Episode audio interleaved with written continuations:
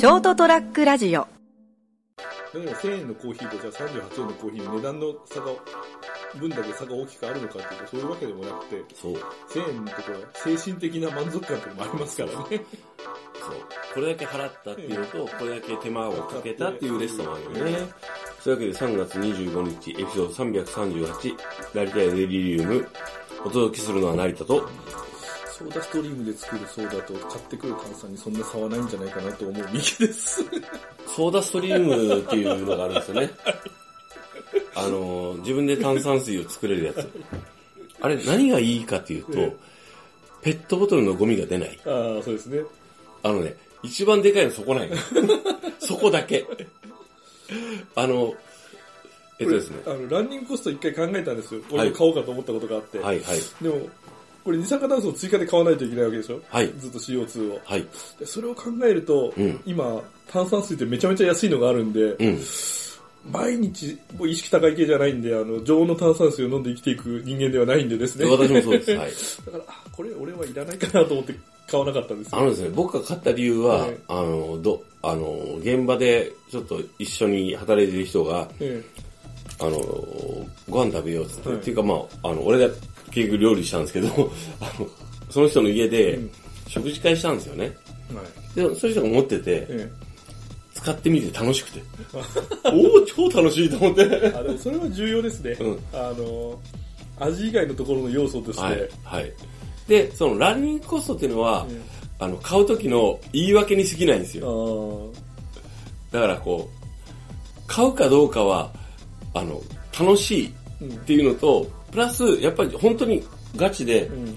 あの、ペットボトルのゴミが出なくて、はいはいはい。いいんですよ。で、た、あの、ランニングコストが高くてもいいの、今は。うんそれぐらいの銭はあるわ。で、あの、今ちょっといい話をしてたええ いや苦労した時代があったという。だからあんま変わんないよ、マジで。で、初期投資でさ、だから2万ぐらい払えるかどうかって話でしょ？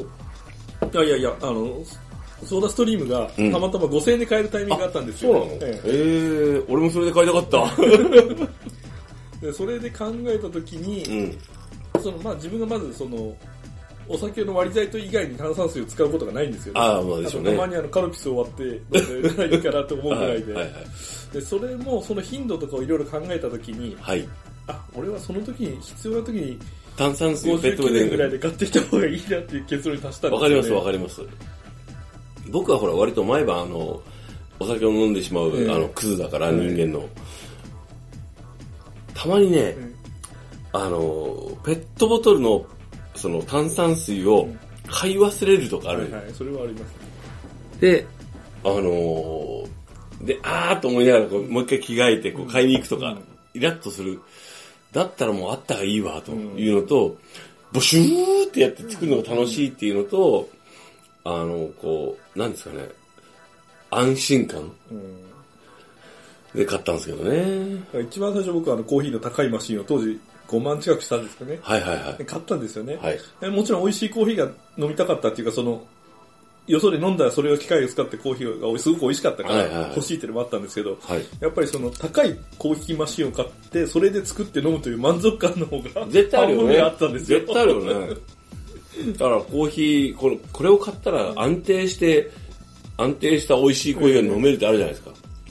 で、ソーダマシンの場合は、あのソーダストリームの場合は、まあとりあえずあの、こう、買いに行かなくてもすぐできるじゃんっていそうう。ですよね。でもその分あの、一応あの、こう、六甲の美味しい水的なやつ。はい。なんかせっかくだからそっちにしたいじゃ。そうんだから俺今家でもあの天然水を使ってコーヒーをそれで入れてるんですけどね。そう。だからそれは、あの、精神的満足に入るそうなんですよ。ね。だからまあ、いずれにせよ、それを変える、自分でいいた、いるっていうのが嬉しいっていうのと、それぐらいはいいじゃんって思うよ。だから今でもその当時のその5万近く出して買ったことを考えればですね、うんランニングコストなんかめちゃめちゃ悪いんですよ。そう専用のカプセルしか使えないし。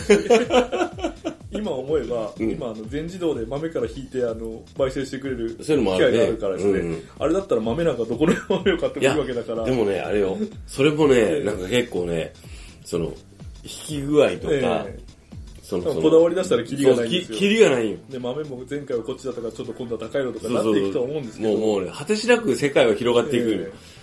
だけどまあ、とりあえず今自分が出せるお金で、これぐらいの自分に対するサービスができるっていうのは大事だね。うん。そう。でまあ、話は急展開するんですけど、いいですか？えはい。あの、プロパガンダっていう言葉があるじゃないですか。はい。で、分かってたつもりなのよ。えなんとなく。はい。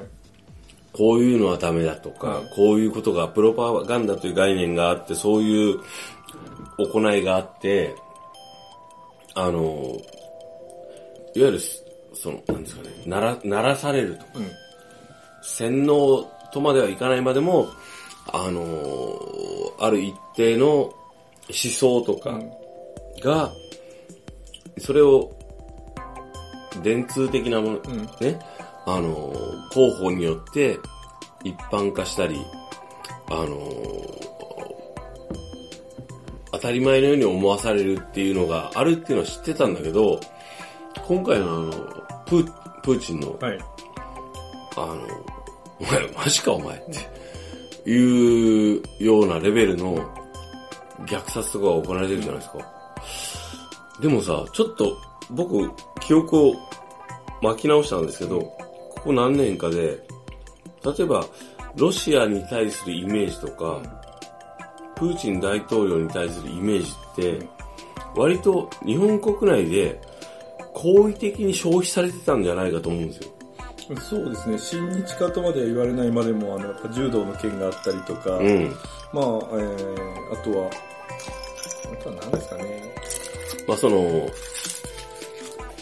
安倍がなんか、俺あいつとマブダチなんだみたいなイメージとか、発言をしたりとかね。あとは、あれなんだと思いますね。あの、いわゆる中国が、に対する、こう、イメージが悪くなりすぎてて、うん。それに比例して、こう、あの、昔だったら、ソ連の時代だったらですね、うんソ連と中国ってほぼ統一して、あの、秘密の多い国だったっていうのが、なんか開放的な感じにロシアはちょっとなった雰囲気が出てて、うん。中国に比べるとまだ親しみが持てるみたいな。ところがあったんですよね。まあ、あとは、でも実際はチェチェンとかさ、うん、そのシリアとかでさ、クソみたいに人殺してるじゃん。虐殺してるんだよね、本当は。でも、あの、プーチンに関しては、ちょっとなんか頼りになる親分みたいなイメージを、僕漫画とかさ、小説とかそういう、その表現の部分で、あの見てたんで、ちょっとプラスのイメージだったんですよ。あの人。頼りになる親分、なんかこう、強いリーダーみたいな。そうですね。まあ、リーダーシップがあって決断力があったっていうところではそういう風な感じだったんでしょうね、あの人は。そう。でも実際はなんかあの、ただのあの、人殺しのクズじゃん。まあ、だからいつからそうなったかですよね。そう。だから、その、やわ、何らかのイメージを受けて、誰かがそれを創作して、自発的にあの創作してたんですよ。うん。だから、プロパガンダっていうのは、あ、なるほど、すごいなと思って。で、今現在日本、リアルタイムナウで日本もそうなんだけど、うんあの、すげえ、すげえなと思って。広告代理店。今回のあの、レゼンスキーさんもそうですよ。うん。あれがその、あれを、今、あの、行ってることを、えっ、と、例えばその、否定はできないけど、難しいんですけどね。ただ、まんま受け取ったらダメですよって。でも、その、自分がプロパガンダに気づいたっていうような意識を、あのーネットで気づきましたみたいなことになると、それはもう陰謀論の一歩手前で、あのそれはそれでまずいよね。なんかこう、環境に対する、例えば世界的なね、あの、こう、地球的なレベルで環境問題に気づいて、だから、あの、EM 菌を自分のふるさとの川に、あの、巻こうと思うんですみたいなことをね、言い出すとまずいよ。ね。科学ってなんだろうってなっちゃうから。でもね、僕ね、や、辞めに行った時に、え市役所に行ったら、ええあの、EM 菌であの、川を洗浄運動してますっていうのがもう、バリバリやってたんですよ。やめし、やめ、やめ大丈夫か？やめし。うわ、やばいと思ったもん。いや、EM 菌ダメっすよと思ったけど。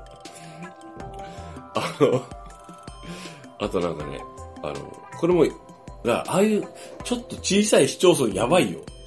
まああの、多分、なんですかね、あの、今ネットの時代になってしまったんで、んあの、多くの人が、特に若いはい。人たちはネットから情報を仕入れて、うん自分がこう全てを知ってるとかですね、ネットの情報には真実で溢れてると思ってるけど、実はそうでもなくてですね、全然そうじゃないいろんなところにいろんな情報がばあるからですね、それを自分で調べて、その中から車種選択していくことが大事なんであって。でも、車種選択するためのベースうん、っていうのは、すごい難しいね。でもそこはもう自分のあのレベルを上げるしかないんですよね、知識レベルを。いろんなところから吸収して。そう、そうなんですよ。だけど、でもですね、あの、僕のあの、八女市に、てあの、赴任した時ですね、市役所に行って、あの、EM 金でこういう活動してますっていうのを見た時の絶望感でわかる。これは、俺が何かできることあるかなーっていう、いや、ダメですよっていう。でね、なんかね、投函されてたんですよ、アパートの。うん。あの公務員のね、うん。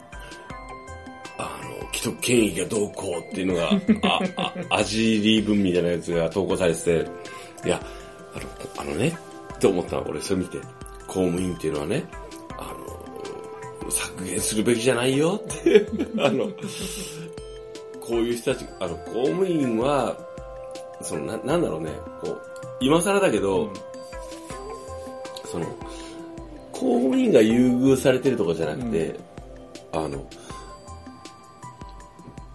例えば一般のね、その、いななんて言えばいいんだろうな、あの、なんで低い方に合わせようとするんだろうと思って、じゃなくて、高い方に合わせようとしようよ。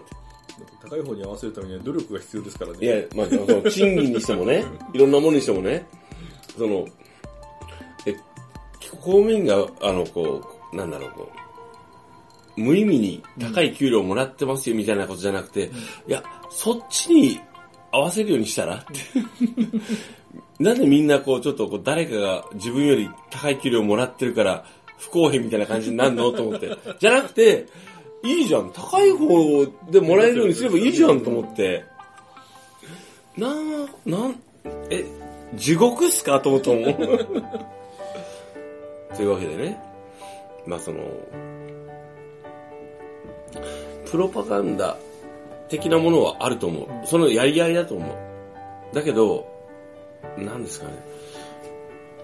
それにあまりハマってしまうと、だいぶやばい方に行っちゃうし、バランス難しいね。まあ、あとはあの水と一緒でですね、はい低いところに流れるじゃないんですけど、はい。自分のこう、もともと持ってる、自分でも気づかないうちに持ってる考え方と、うん。に沿ったような、はいこう、話が出てくると、やっぱりそっちに流れちゃうんですよね。そうですね。あのー努力せずに、とか、こう勉強せずに納得できるものっていうのがあると思うんですよ。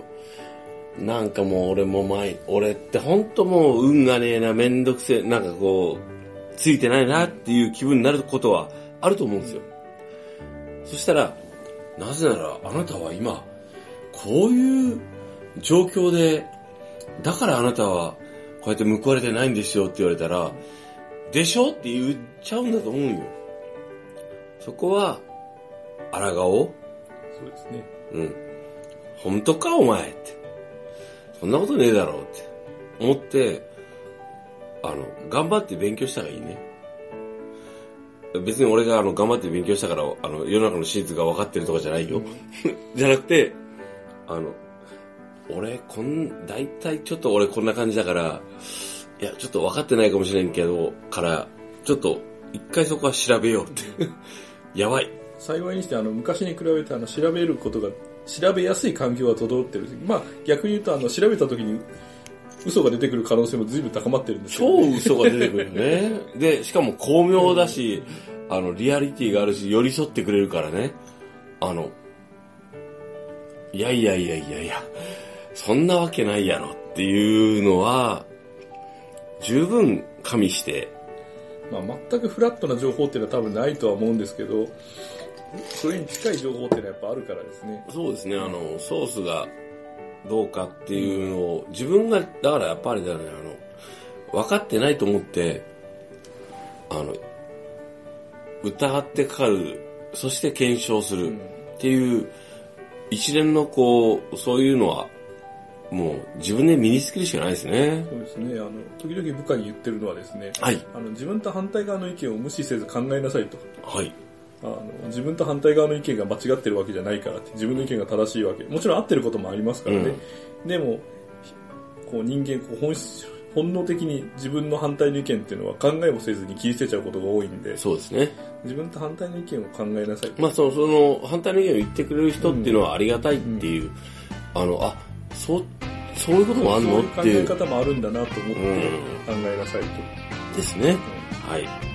そういうわけで、成田デリリウム、お届けしたのは私、成田と、ここで流れてる話は全然考える必要が多分ないと思うんで、あの、まあ、聞き流して寝てくれるとこはいいと思います。三池でした。ええー